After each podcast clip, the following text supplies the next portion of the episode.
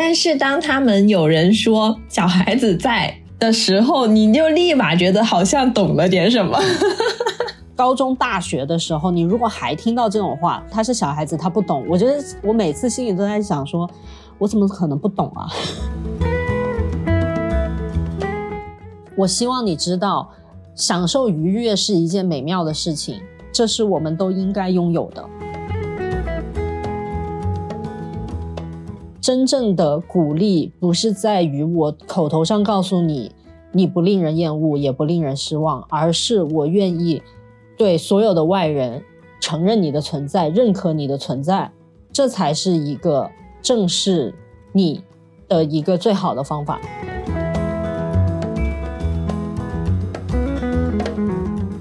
Hello，大家好，欢迎大家收听本期的非必要说。嗨，大家好，我是没什么必要，但好像有点必要的 Tinky。嗨，大家好，我是有点必要，但好像又没什么必要的阿累。非必要说是由一名设计师和一名创业者发起的一档围绕生活观察、社会感知的治愈陪伴、自我成长类的对谈类节目。希望在这个过程中，你能感受到开心和看见更真实的自我。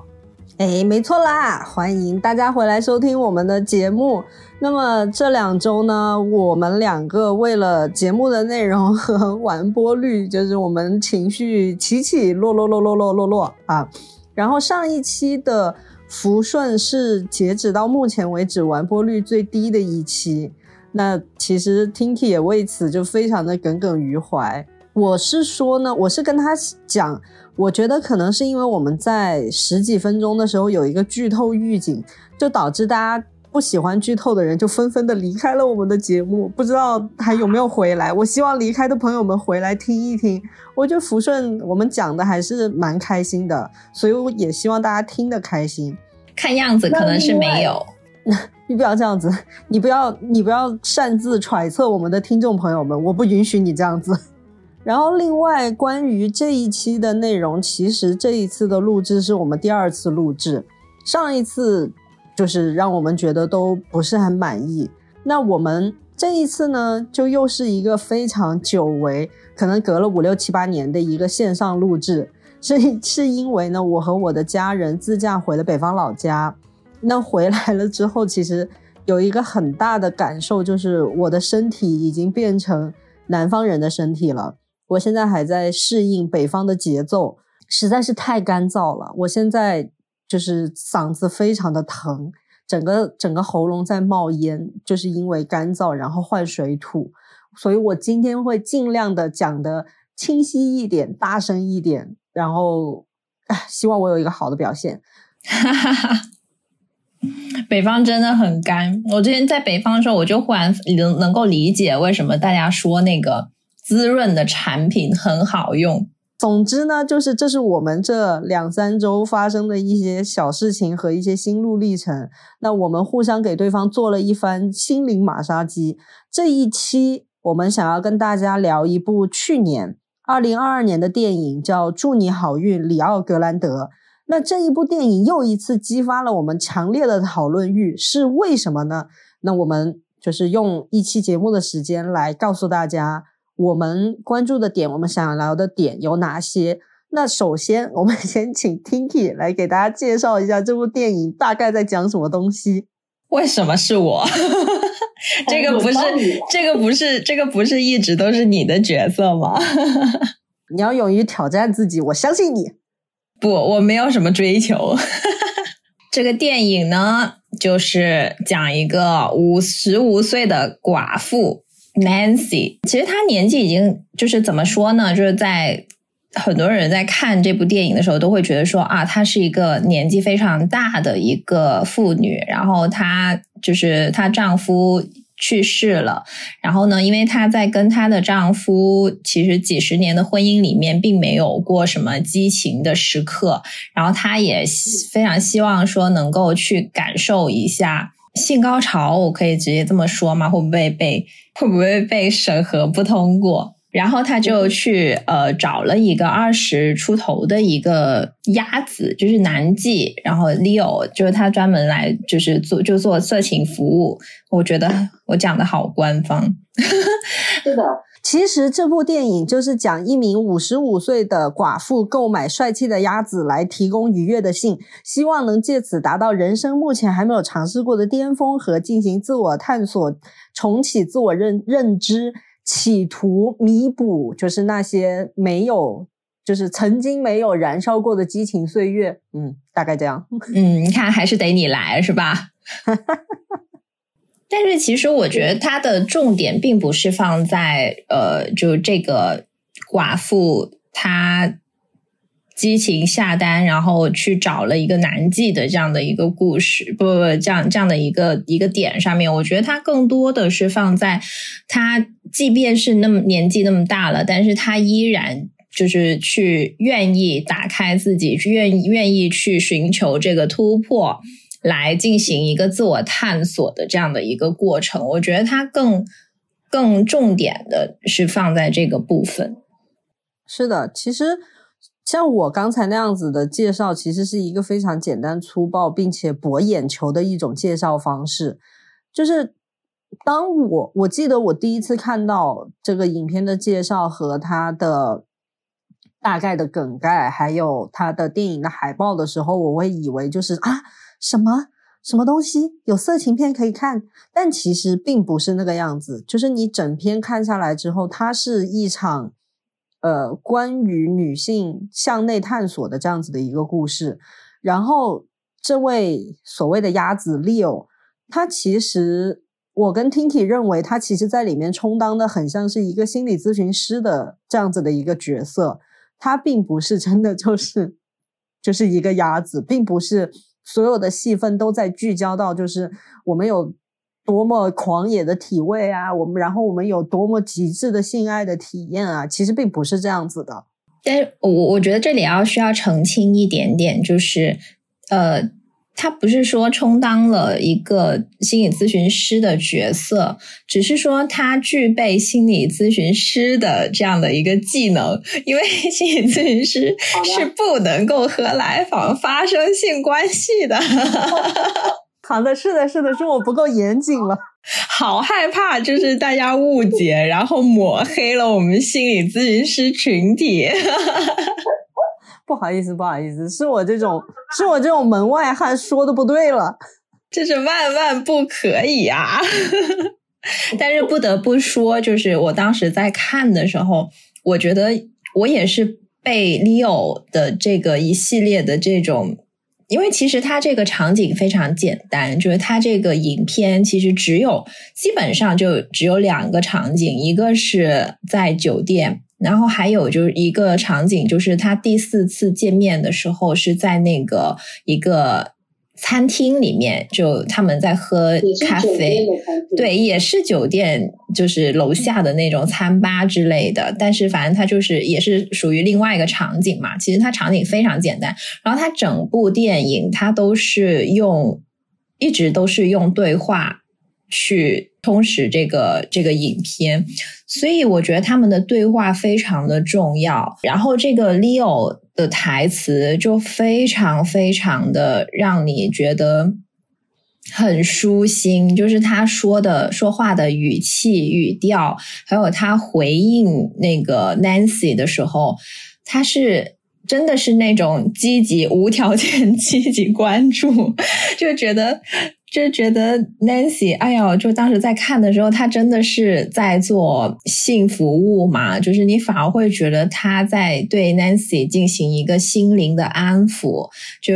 用就真的是有点心灵奇旅的那种感觉。Nancy，我觉得其实 Nancy 她自己也会感觉有被温暖到，所以她才会慢慢慢慢的去打开她自己，然后能够让自己在这样一个嗯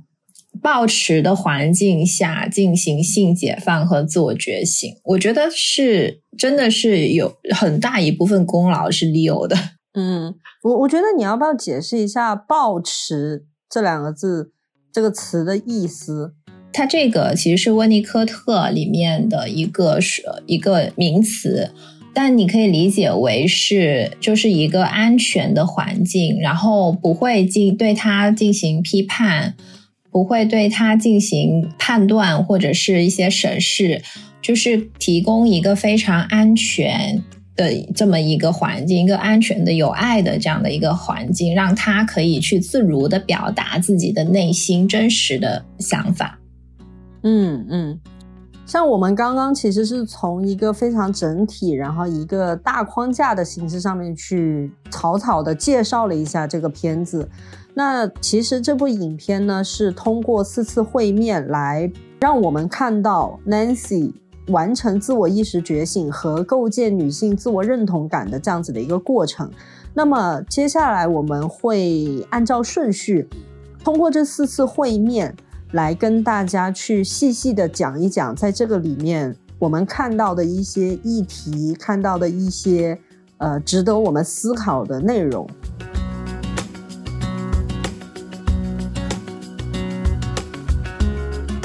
然后在第一次见面的时候，其实我们可以看到，影片刚开篇就是 Leo 坐在一个咖啡馆里面，他拿掉了自己一顶黄色的毛线帽，拿拿掉那个帽子之后，他的穿着就是呃比较休闲的西装化的一个很干练的一个形象。我一开始以为是他本人一直就是这个样子，但是实际上。那个样子的他，是他为自己打造出来的一个人物角色，一个人物形象。我们通过一一段那个呃蒙太奇式的交替剪辑，我们看到 Leo 这边是很轻松的，然后很自如、很自在的从咖啡馆出来，然后去到酒店，然后 Nancy 就在酒店的房间里面穿着。呃，一个一个比较怎么说，也很职业、很干练的一个女性的装扮，但是她在等待的这个过程当中，她是很慌乱、忐忑，然后又非常的紧张的。对我理解为那个黄色毛线帽，那个其实是呃真实的 Leo，包括他的名字，他用的名字也是一个虚拟的名字。然后我们也在第一次见面当中非常。直观的，至少我的感受啊是很直观的，就是 Nancy 一直在后悔，就是一直在就是我们快点来做吧，或者是我们不要了，我们不要了，你走吧。然后 Leo 就是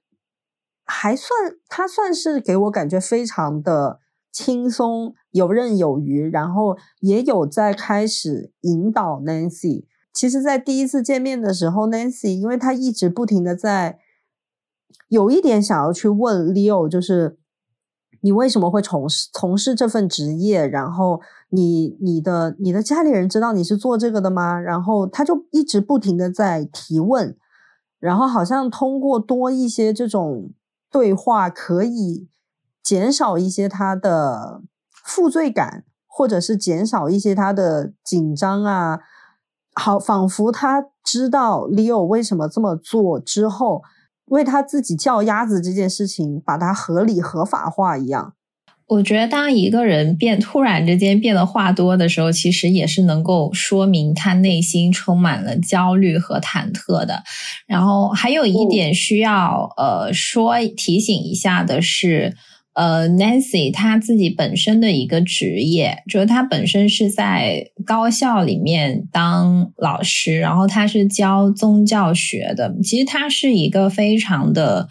有社会地位，然后呢又会有很多自己的规则和规矩，然后也是一个非常有道德感的这样的一个形象。所以呢，当她在选择。要去突破自己，要去找。就当他去下单的时候，其实他也是在跟自己的那么多年的一个习惯、那么多年的道德操守在做对抗的。其实我觉得，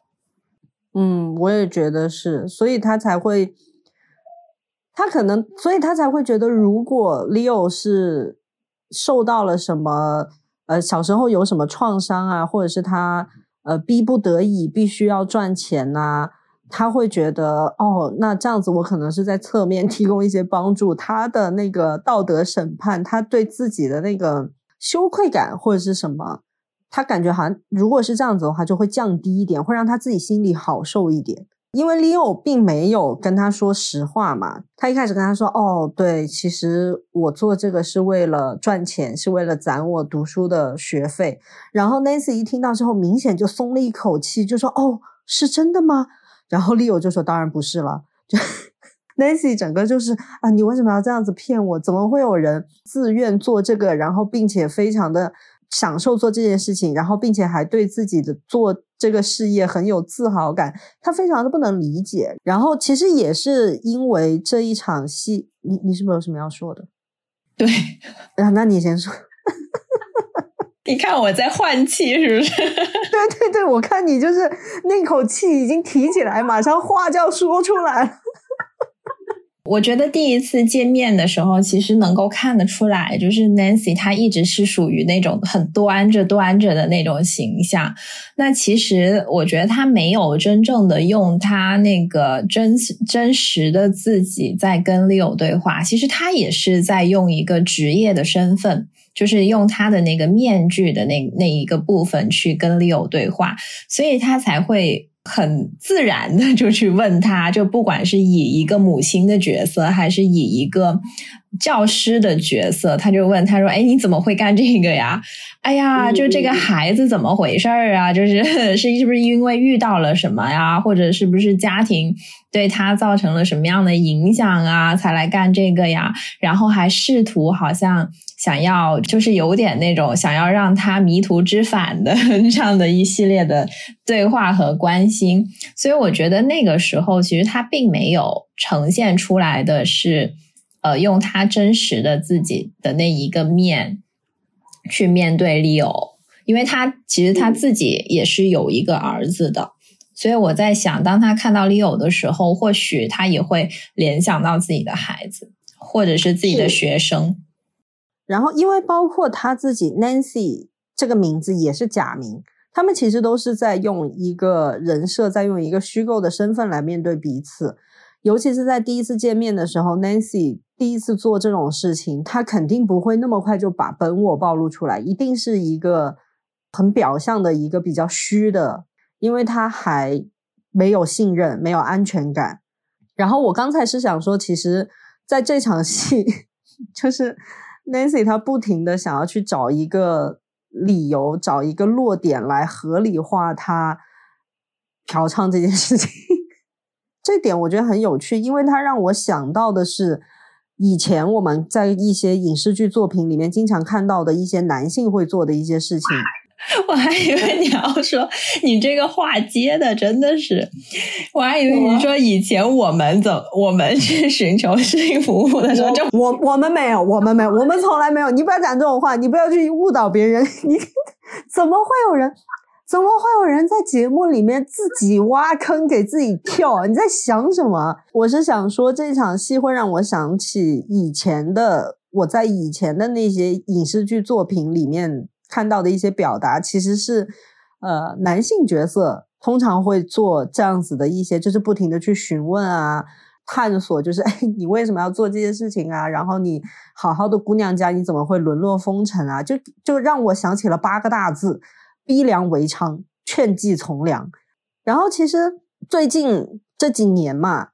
姐弟恋其实也蛮火的，对不对？就是到处大家都说啊，我要姐姐，我要姐姐，我要弟弟，我要小奶狗，就很多人都在说说这个。但其实这个片子你也不能说它不是姐弟恋，对不对？刚刚你在说这段话的时候，其实我会想到说，好像也不仅仅是年龄上面的问题，就好像你你在想，如果一个人，如果一个妈妈她。五十，假设她五十，但她依然长得很很年轻，或者是很呃娃娃脸啊，或者什么之类，就是状态很年轻。就比如说她有经常的运动啊，什么之类的，好像大家就没有会觉得她是一个老妇人或者是一个妇女。但是哪怕你可能只有三十。但是你的体态很臃肿，然后整个整个给别人的感觉就很老态龙钟的那一种，然后呢又精气神又不好，大家好像也会觉得说哦，就是老母亲的那种状态。就我们先不说其他的吧，就我觉得作为 Nancy 这样子来说，尤其是他是一个宗教学的老师。我觉得他去做这样子的一个改变，然后跨出这一步，对于他来说其实是很蛮困难的一件事情，因为他是在寻找他的性高潮，来去重重新认识自己吧，然后算是另一种方式的成长。我觉得他能够意识到这点是很难得的，因为毕竟我觉得五六十岁的人，他们可能有一部分的人，呃，思想会有一些的固化。他们完全意识不到自己还需要进行成长和自我探索。对，我觉得，我觉得性高潮就是性服务这些事情，其实都是一些表面的现象。我觉得更重要的是，就是他到了这个年纪，其实已经真的是年过半百的一个年纪，然后在嗯呃长达数十年的，就是数十年的这种就是。非常规律的这种职业生活，呃，家庭生活的，就是这种已经形成了个，就是非常固定的这样的一个呃生活的情况下，然后他还能够去觉察到自己的一些需求，然后还能够去突破自己，去找。去寻找真实的自己，去进行一个自我成长，我觉得这个是非常非常难得的，也是其实很难去踏出这一步。然后我觉得在这一次第一次的这个化疗啊，就是 对对话交谈当中，Nancy 对 Leo 其实是非常满意的，所以在第二次见面的时候，Nancy 其实就。非常快速直接的就说，我列了一个清单，就是嗯，我们呃想要做的一些事情，然后是我从来都没有做过的事情，我希望能够跟你啊 Leo 一起做，比如说有一些 blow job 啊，然后就是六九啊，就是这一些很多很多的事情是他都想要去做，下 KPI，就是她之前她都想要去做，但是她老公都不愿意的事情，就像有一些就是口活儿。哦，她老公去世了嘛，然后她老公之前都不愿意做，她认为做这样子的事情是对于她来说是一件很是一个耻辱，就是我不是很懂，因为我觉得我觉得这个是一件就是双方之间都会很愉悦的事情，但是她老公就是不愿意，所以这也突然间很能够理解，就是为什么 Nancy 很希望能够有一份。属于自己的性高潮，因为他从来都没有体会过，然后他压抑了五十五年，这个实在是非常难受的一件事情。但是很多人，我觉得他们哪怕是压抑了一辈子，也不见得说会去踏出这一步。所以我觉得这个是他很难能可贵的地方。然后另外还有一个点就是，她的老公是反正不管是病逝还是什么，就反正是离世了的。所以，其实她还是会背负着这种道德束缚在的。比如说，她内心可能会有一些声音，就是你看他就是走了，然后这种不算是离婚嘛，然后也没有出轨，然后他就再去找一个男妓，就这个其实对于他来说，他也是需要去呃做一定的心理的调试的。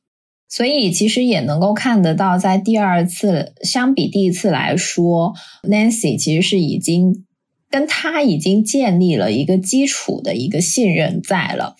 呃，所以在第二次 Leo 再让 Nancy 去配合他做一些放松，或者是去呃跳个舞、听音乐什么，其实 Nancy 他都是会去配合，就是会说去尝试一下，去打开自己。就 Leo 真的是，我觉得他这个人设在生活当中其实真的非常非常 难遇到这种这种这种男性，因为首先他身材超好，然后呢又很有品味，然后呢就是他还会那么会说话，就是那么会聊天，然后能够共情他人。我觉得这种本身就是一种很完美的一个设定。我想问一下，为什么我在说他是一个很完美的形象的时候，你要在那里笑？对，不是，我不是在你说。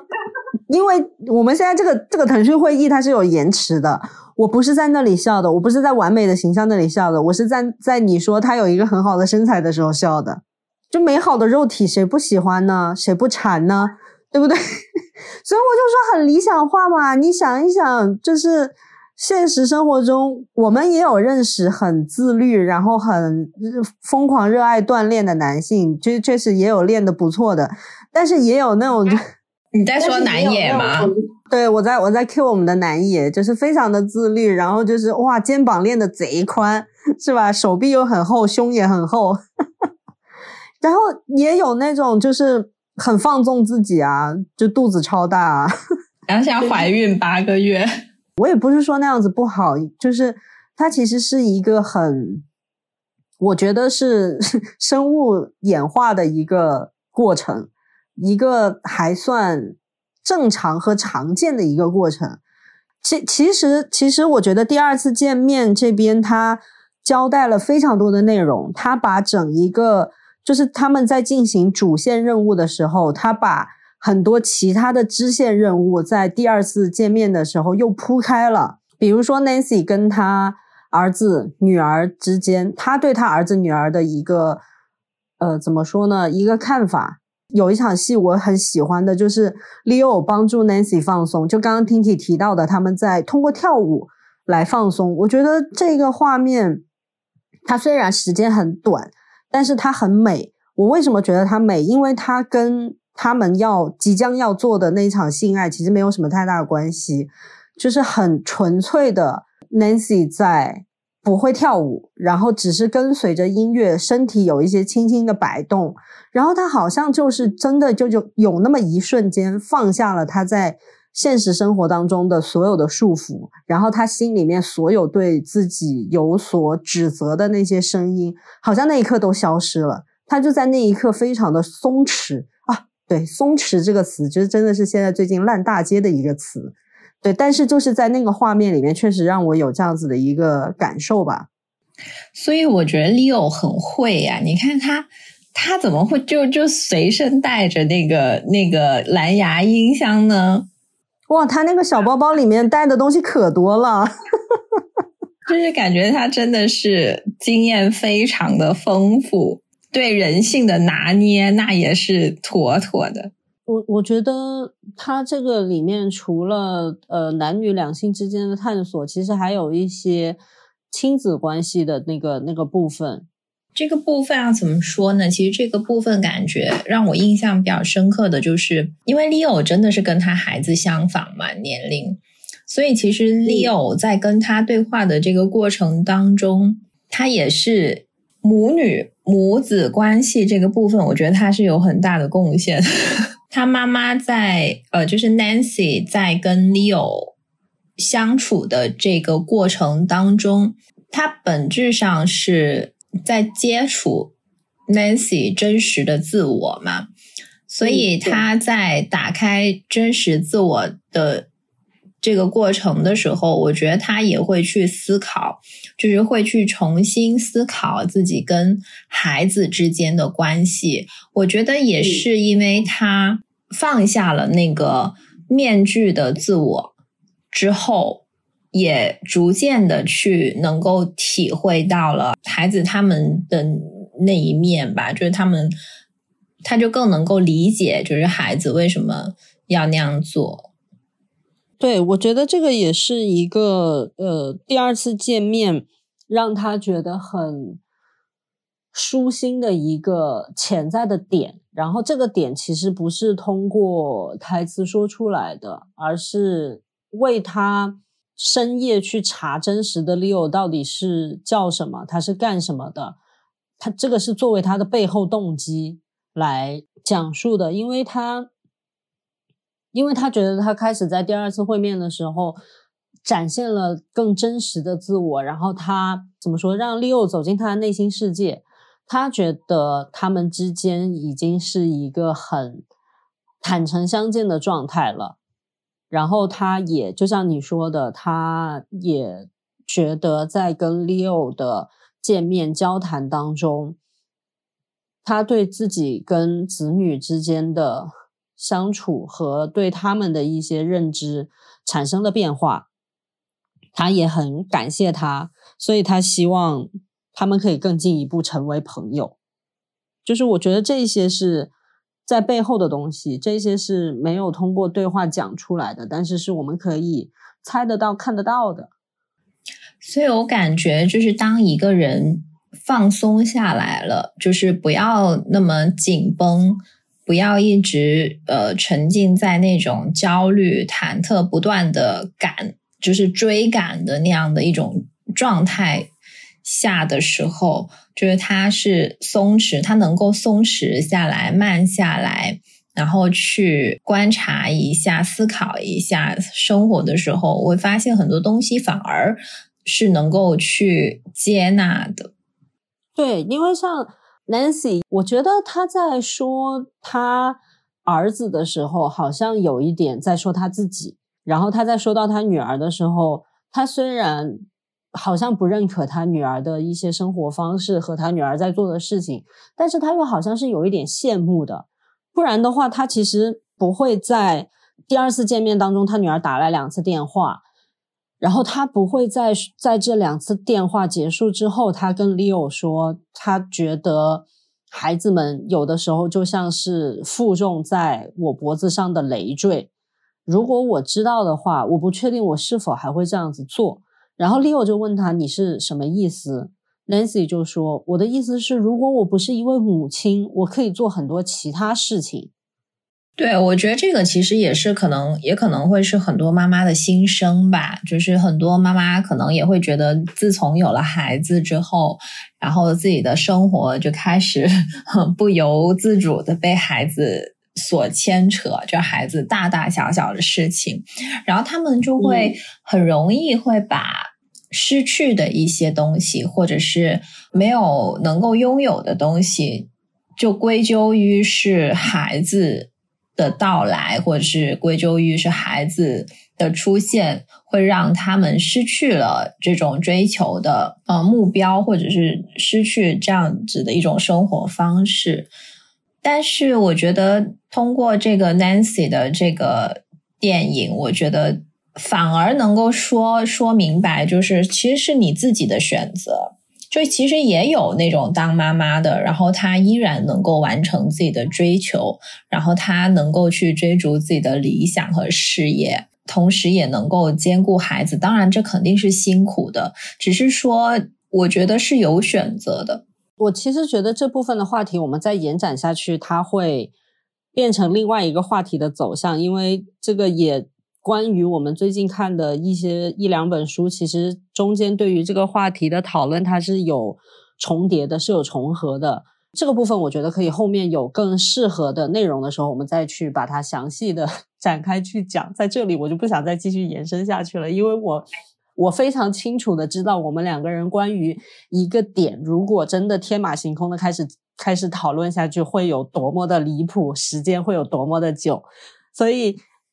其实，在这一场戏里面，其实我还我后面还想起来，就是在梁永安老师的一本书叫《阅读、游历和爱情》里面，其实他有写到一段话，就是这段话是说，很多女性有很好的价值观、世界观、人生观，但问题是社会剥夺了她的价值点，价值点要落在自己创造性的、专业化的劳动里面才能凸显。而社会歌颂的美好女性都是贤妻良母、相夫教子，都是付出型。女性付出以后，自己的生活质量如何，话语权都在别人手里了，命运不受自己的掌控。我觉得这段话可能对于 Nancy 她发出的那样子的一个感叹吧，和她的嗯。一些感受，我觉得是还蛮蛮符合的，蛮吻合的。world had more of your smile? What if the wind could spread your love? 在这个电影里面，我们俩还有一个层面的探讨，也是我们上一次录制的时候在讨论的不不是那么顺畅和不是那么不是那么顺利的一个一个点，就是在这一个片子里面，他想要讲的点其实还蛮多的。他除了 Nancy 作为 Nancy 本人的一个自我探索，还有他跟他子女之间的关系，还有 Leo 成为现在的他自己，他背后付出的努力。以及 Leo 跟他母亲之间到底发生了什么事情，是让他在这四次见面当中，只要一提到他的母亲，他就一定会避而不谈的这样子的一个情况。就还有一点就是，当 Nancy 作为母亲的时候，她如何去面对自己的性需求，然后以及外人、别人、第三方，还有我们这些观众。如何去看待，并且意识到原来母亲也有性需求这件事情？对，其实当时我在看这部影片的时候，因为一开始，呃，我就是没有带入到母亲的这个角色，因为我一开始就是把他们看作独立的个体。我觉得这个也是因为我就是心理咨询师受训的过程当中的一个怎么说呢，就是习惯，就是我不会说一上来就就去带入他的一些社会的角色。当时我看这部电影的初心和那个泪看这部电影的初心好像是不太一样的。哎哎哎哎，不要提到初心这件事情，我的初心也不是这个，我是看着看着才发现的。在讲什么东西啊？干嘛？其实我觉得，哎，的确好像在日常生活当中，我们是会忽略这个部分的，因为。你也不会想他，因为你想他好像也然并卵，就是你好像也不能做什么，就是但是呢，的确是是一个容易受到大家忽略的一个点。你平常你真的不会去想这些，因为我们从小到大受的教育，我们其实没有什么正儿八经的性教育课吧。其实可能大部分人的性启蒙，也许都是一些什么 A 片啊，或者是一些稍微带一点点情色性质的漫画、动画之类的吧。就反正都不是那种上得了台面、正儿八经跟你讲的那种。对对对对，就是我们已经很习惯了，就是哎，不能说是我们，好，没关系，无所谓。就是我们已经很习惯了，好像这些话题是不能当着父母的面去讨论的，一定都是私下悄悄的、偷偷的才会去说的一些事情。但其实长大了之后，你就会觉得这些东西有什么？就是人不都是这样子吗？谁还没个七情六欲？动物也有啊。那为什么我们聊动物的这些的时候，我们可以大明大方的聊，然后一到了人的这个层面，我们就好像就聊不得了。突然这件事情，它就变成就是你一定要封口了。你你小的时候有就是看电影的时候，或者是电视上面看个什么东西，电视上面有人在亲嘴，我的眼睛就被捂起来了。那我倒是没有那么夸张，但是呢，就会觉得。那个气氛有点尴尬，本来好像可以很自如的聊天，然后忽然之间空气好像凝结在了一起，大家都很尴尬，好像又要一想说点啥，但是好像又不知道说点啥，好像呢想说又不知道咋说会比较合适。但是其实从现在我自己的角度来看的话，其实我觉得真的是非常需要对孩子做一个呃很。认真的、很专业的一个性教育指导，我觉得这个其实本身是对于他们呃自身发育发展的身心发展、健康发展的一个了解和科普。嗯，然后其次呢是就这些教育，我觉得能够让他们更加懂得如何来保护好自己。我还想起来一个场景，就是在我小的时候，可能跟一些大人们。吃饭呐、或者是参加一些他们那些大人们的聚会，其实你是知道，有的时候大人们讲话放松的时候是爱开一些黄腔的，是爱讲一些就是这种他们觉得好玩的一些话。但是有小孩子在的时候，通常就会有人说：“哎，还有小孩子在这里，你干嘛？”然后就有的大人就会说：“哎，没关系啦，他还小，他听不懂。”有的时候呢，有一些场景，你比如说你真的太小的时候，你确实是听不懂他们在讲什么，并且其实你也不关心大人们到底在讲什么，是无所谓啦，因为我没在听。但是当他们有人说小孩子在的时候，你就立马觉得好像懂了点什么。哦，对，就是很就是此地无银的那种感觉，就是你明明你这个东西你讲过去也就讲过去也无所谓，然后然后后面当你慢慢的长大，尤其是到你高中大学的时候，你如果还听到这种话，还有大人在说他是小孩子，他不懂，我觉得我每次心里都在想说，我怎么可能不懂啊？就是我在想说，你们讲的这些东西怎么可能不懂啊？对啊，就是哎，是高中、大学已经成年了，我该懂的、不该懂的，我可能懂得比你们还多吧。就是，其实现在很多小学的孩子也是这样的，更何况现在网络很发达，就是网络上面什么都有。其实很多时候他们可能懂得比家长还多，只是家长不了解孩子，然后也跟他们缺少关于这方面的沟通，就觉得孩子不懂。对他们觉得可能孩子不知道、不懂吧。但是其实真的很难，我也会发现说，就是很多家长会会瞎编一些故事，或者是说胡编乱造，就把这个性的议题给蒙混过关。所以其实我经常在生活当中也会听到很多家长就会教孩子说什么小弟弟、小妹妹，就是他不会把正确的一个名词教给他。然后就其实我娃他现在是两岁嘛，然后我都会直接跟他讲，就跟他洗澡的时候，你肯定会说，就是就是呃洗哪里洗哪里这样子。就比如说洗屁股，然后洗阴唇什么，我就会直接跟他说阴唇，我不会跟他说小妹妹。我觉得首先可能我自己也会有一些束缚，我觉得很奇怪，就是这是什么词啊？那如果说他出去的时候有一些比他年纪小的妹妹，也叫小妹妹，那我要怎么解释此小妹妹非彼小妹妹？我觉得这个事情对我来说很难，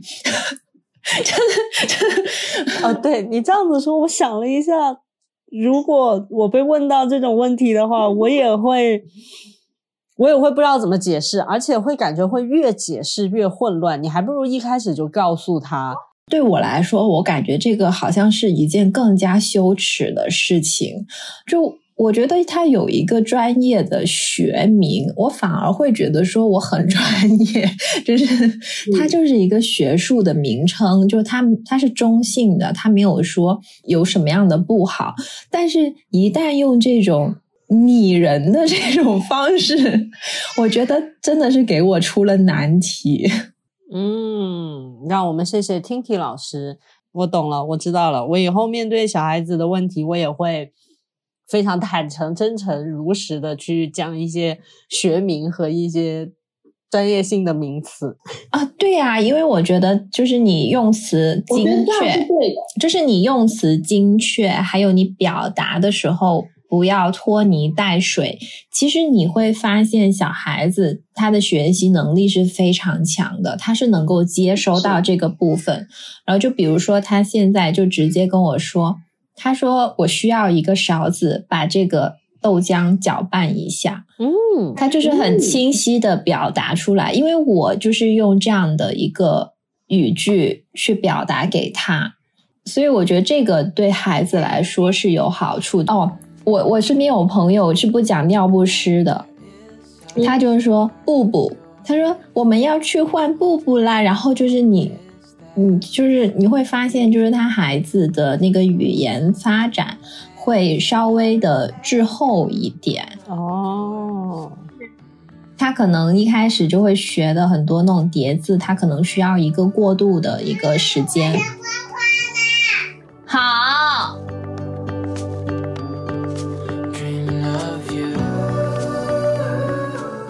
在第三次见面，其实是其实是全篇他们情绪最激烈，然后起冲突的一个关键点。因为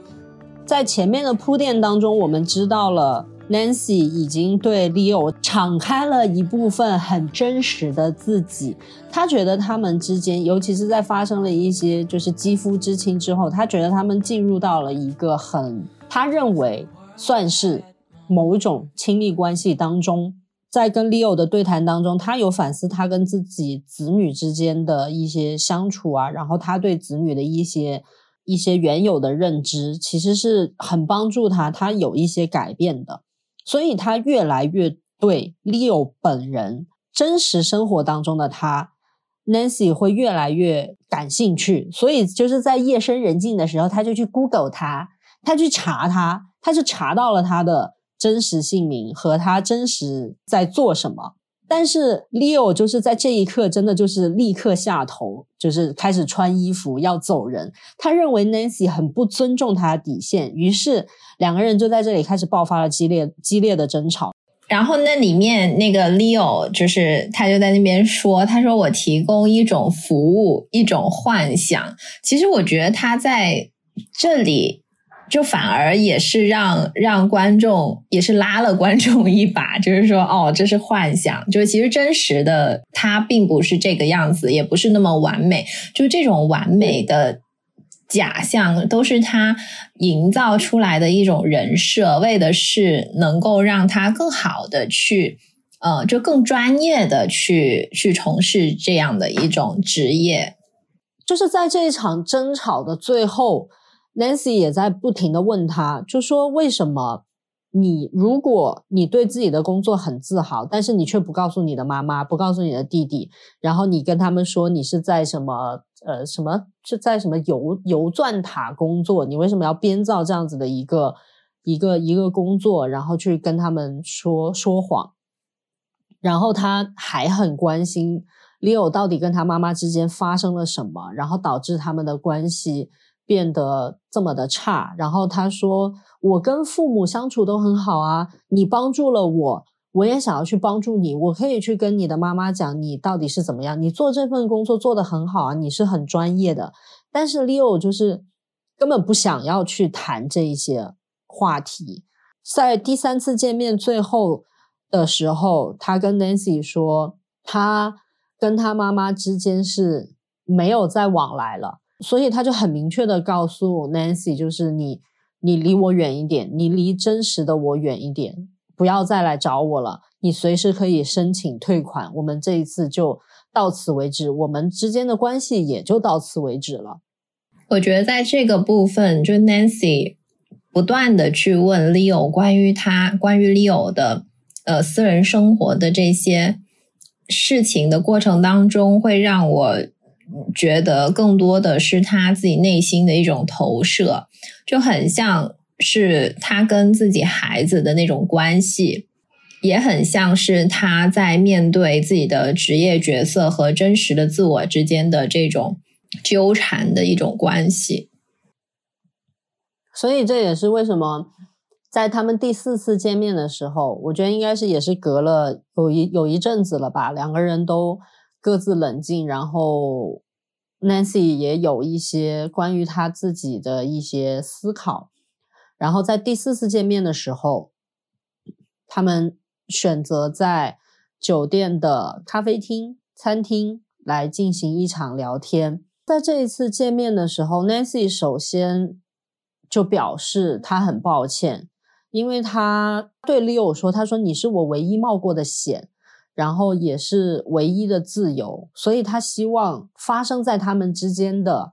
这一些东西、这些情绪、情感的交流，然后这一这一趟旅程、这一趟经历，他希望它是真实的，所以他会很好奇真实的 Leo 到底是什么样的，他想要去触碰那个真，但是他没有想到他这样子冒犯了 Leo，然后会让他觉得很受伤，他表示了感谢，然后也。跟他说对不起，Nancy 这一场很真挚的自我剖析和这一场很很真诚的内心的对话，也让 Leo 打开了自己。Leo 也展示了比很真实的他，他告诉了 Nancy 他跟他妈妈发生了什么事。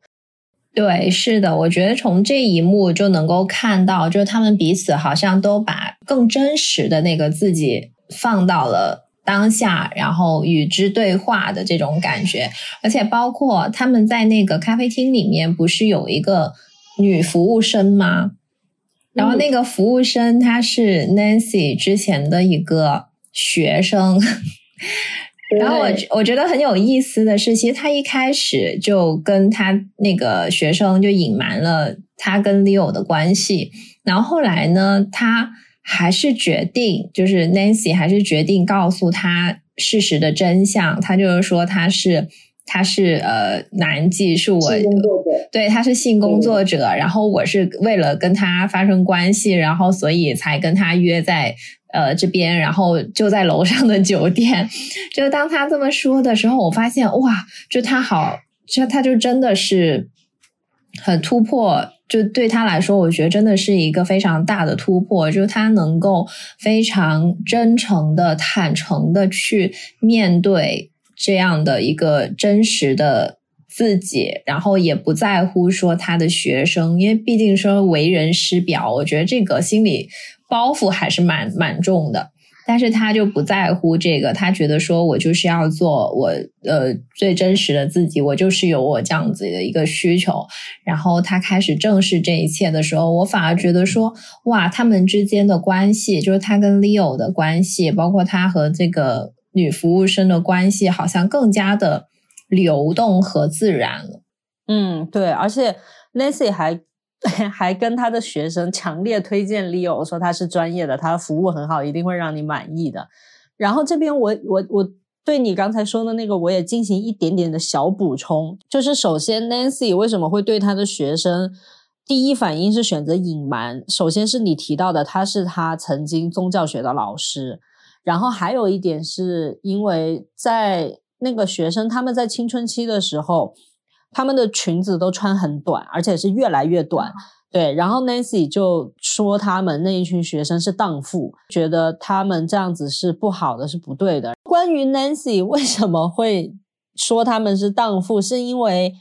他的学生说，当时 Nancy 对他们的教导是说，他说如果我们看起来像荡妇，就会被当做荡妇对待。这也是 Nancy 为什么一开始。要隐瞒他跟 Leo 的关系，他前面表达完了自己的一些想法之后，他是想要迫切的离开这个地方，然后他让他的学生去把账单拿过来，他们要结账要离开。但是在这个过程当中，他知道了 Leo 和他妈妈的故事。那在学生把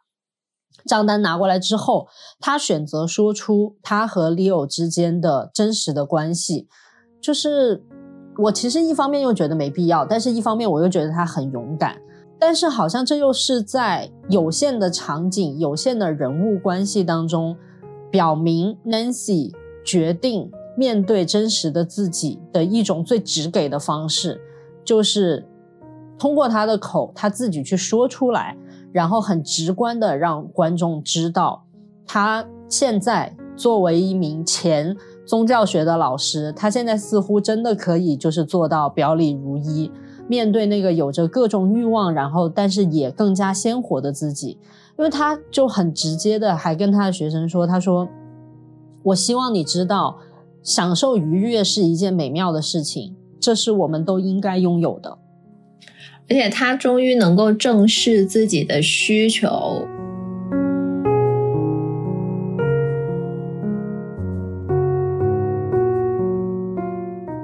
然后我觉得前面我们也说了很多，Leo 和他妈妈之间的猜测，这个也是到了第四次见面的时候，到了很后面，Leo 才自己说出来。首先我们在前面第一次见面的时候，我们知道他的妈妈是一个非常严格的爱尔兰天主教徒。我觉得从这个里面，我们就已经可以预想得到。有一些东西了，对不对？然后他做了什么事情呢？就是在有一个周末，他以为他妈妈出去了，周末不在家，不会回来，他就叫了他的一帮朋友们在家里，就是快乐的开 party。然后接下来，Leo 他就 他说，他就只知道他的妈妈突然间回来了，而且还和一个邻居一起撞见了 Leo 和他的朋友们，身体互相爱抚，极尽缠绵，一切都在进行中。他们在互相探索彼此，就是他说的很委婉。对我觉得他说的很委婉，但是我觉得这就是一个大型群批现场被妈妈和邻居就是看看个正着的这样子的一个一个画面。所以其实他妈妈又是一个天主教徒，我就也我也可以理解，就是这件事情对于这位妈妈来说有多大的冲击，以至于。他们其实，在接下来的几个礼拜有尝试进行一些关系的修补，但是没有办法。Leo 说，他可以看到他妈妈脸上、言语当中表露出来的那一些厌恶和讨厌和抗拒，所以 Leo 也就选择了离开，跟这个家庭、跟他妈妈之间进行一些割裂吧。而且他妈妈也是在他离开的那一天。就告诉所有人，他的儿子在那一天死掉了。哎，当时当时 Nancy 听完他说之后是什么样的反应来着？他说：“你一点也不令人厌恶，也不令人失望，因为之前 Leo 一直在跟 Nancy 说，也许你的儿子只是不想要让你失望而已。所以 Nancy 这个时候反过头来安慰他。哦，我我刚才突然间想到，或许是 Nancy。他觉得他口头上的这些说你不令人厌恶，也不令人失望，只是口头上的，并不真实代表他的一个真实的想法，所以他选择对 Becky 承认 Leo 在做的这个事情，因为他一直在跟 Leo 说，你如果对自己，你如果你对你的工作是你真的那么骄傲，你为什么不告诉别人？可是 Nancy 也没有告诉其他人，对不对？然后他在这一次见面的时候，他跟 Leo 说了：“我其实有告诉我的朋友，我有跟我的关系真的非常好，并且我认为他们需要的朋友推荐了伟大的 Leo Grand。也是他听完这个故事之后，他认为真正的鼓励不是在于我口头上告诉你你不令人厌恶，也不令人失望，而是我愿意对所有的外人承认你的存在，认可你的存在。”这才是一个正视你的一个最好的方法。嗯，就是他用自己的实际行动去认可了 Leo，所以也能看出来，就在这一幕，Leo 他的确是很很接纳他自己的这个职业的，他也并没有说在 Nancy 向他的学生推荐 Leo 的时候会有一些呃不自然或者是不知所措的一些。表现，而且其实，在影片当中，其实 Leo 之前有讲过，他做这个他是有成就感的，他是从中获得了满足感的。通过自己在做的这些事情，去倾听别人讲话也好，去满足别人的需求也好，去帮助别人，去正视自己的欲望，这些等等的这些事情，因为他有的时候其实在做的事情不是只有性爱这件事情。他有一个客户是只需要陪伴，对，所以所以 Leo 其实他在做这些事情，然后他最后看到了客户有从中获得满足感的时候，他是觉得那一刻是非常美妙的时刻，所以他真的很享受他在做的这件事情。我当时看到后面的时候，其实。我会在想说，哎呀，就是他妈妈好可惜啊！就是为什么要放弃一个这么好的儿子？就是因为我觉得他他其实真的很心思很细腻，然后又很能够捕捉别人的心思和情感。我觉得他是一个很好的孩子。只是说，他跟他的妈妈其实缺乏了沟通和互相理解，然后他妈妈可能也缺缺少了像 Nancy 这种愿意不断的自我精进、愿意呃不断的去成长的这样的一种心态，所以才导致他跟自己的儿子无缘无缘母子情是吗？对。Leo 和 Nancy 这一番交流之后，他们又回到了他们的老房间，又回到了那里，然后两个人就是真的非常快乐的进行了一场，我觉得是很很温暖、很快乐，然后很纯粹的一场床上运动。其实坦诚和真诚之后，也是让他们彼此有了更深、更深的链接，所以才会有更好的交合。而且其实我我其实我在看的时候，我一直以为在之前几次的见面当中，Leo 已经帮助 Nancy，就是其实你知道攀登巅峰了。然后，并且我也一直以为会是由 Leo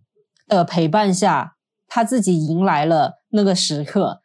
但是实际上并没有哎。然后我觉得那个处理，其实我觉得还蛮很高级，也还蛮美妙的，因为他是 Nancy 最终是独自一个人在船船。最近吃螺丝吃的有点严重哈，就是最终。Nancy，她其实是独自一个人在床上完成，并且迎接了她人生的第一个高潮，是她独立完成的。然后 Nancy 就是微微一笑，很满足，然后很放松、很惬意的一个状态。到最后还有一个很双关的一句话，在他们马上要分别的时候。Nancy 跟 Leo 说：“我很高兴你来了。”然后 Leo 说：“我很高兴你来了。”就是很妙。但是他最后这个影片的落伏收在哪里？收在 Leo 走了之后，Nancy 站在镜子面前，把浴袍脱掉，开始抚摸自己的身体。直视自己的身体，面带微笑。是的，然后最后镜头慢慢的推进，给到他一个近景，然后 Nancy 看着自己，就是露出了一个非常愉悦、非常享受的一个微笑，好像在说，在五十五岁的时候，我很高兴又重新认识了自己的那种感觉。我觉得那个画面实在是太美了。对，其实那个画面就真的是。其实是抵挡不住不住，就是年龄的，还有岁月的摧残。就其实能够看得出来，他的就是比如说皮肤下垂，然后有皱纹，有有肚腩，有很多松弛的皮肤。但是那一刻的确是不能够抵挡的，就是他好像。呃，非常的有自信，然后整个人像在发光一样，就是他开始接触到了他真实的自己，然后他的所作所为，还有他的一些决定，还有他的这种享受，都是在为他自己真实的需求而去做的，所以那一刻就感觉说他真正的接受了自己，并享受这个过程。就我觉得最后这一幕的那个灯光打的也非常的柔和，而且就像你说的，他其实那个灯，尤其是那个眼神光一打，你会觉得 Nancy 整个人就是重获新生，眼神里面都有一束光。所以其实我们关于这一部《祝你好运，里奥格兰德》这个片子，我们其实整体想讲的差不多也都讲完了。然后我是在这里想要分享一个小点，就是我们前面一直在说 Nancy 找 Leo，然后是叫鸭子，就是关于鸭子这件事情，